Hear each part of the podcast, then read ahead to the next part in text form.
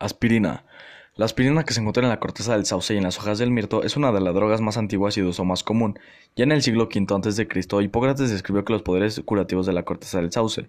Aún así no se descubrió el modo de acción de la aspirina sino hasta 1971 cuando John Bain encontró la actividad antiinflamatoria y antifebril de la aspirina y unos compuestos relacionados llamados NSAID, de Nesteroidal Anti-Inflammatory Agent, agentes antiinflamatorios no esteroides se debía a una reacción transestetrificación que bloquea la síntesis de prostaglandinas. Las prostaglandinas desempeñan varias funciones biológicas diferentes de las cuales una es estimular la antiinflamación y otra reducir la fiebre.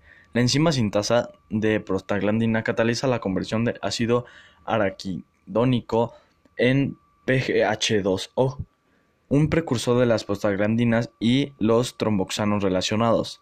La sintanasa de esta sustancia está formada por dos enzimas, una de ellas es la ciclooxigenasa, que tiene un grupo CH2OH llamado grupo oxilo de la serina por ser parte del aminoácido serina, necesario para la actividad enzimática.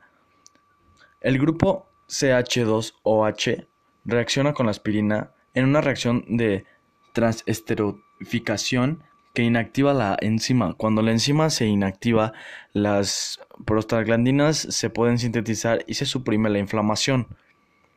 Los tromboxanos estimulan el agrandamiento de las plaquetas, debido a que la aspirina inhibe la formación de PGH2, se inhibe la producción de tromboxano y en consecuencia la agregación de plaquetas. Es posible que la razón por la que se ha informado que bajos niveles de aspirina reducen la incidencia de ataques cardíacos causados por la inflamación de coágulos sanguíneos. La actividad anticoagulante de la aspirina es la causa por la que los médicos indican no tomar aspirina durante varios días antes de una intervención quirúrgica.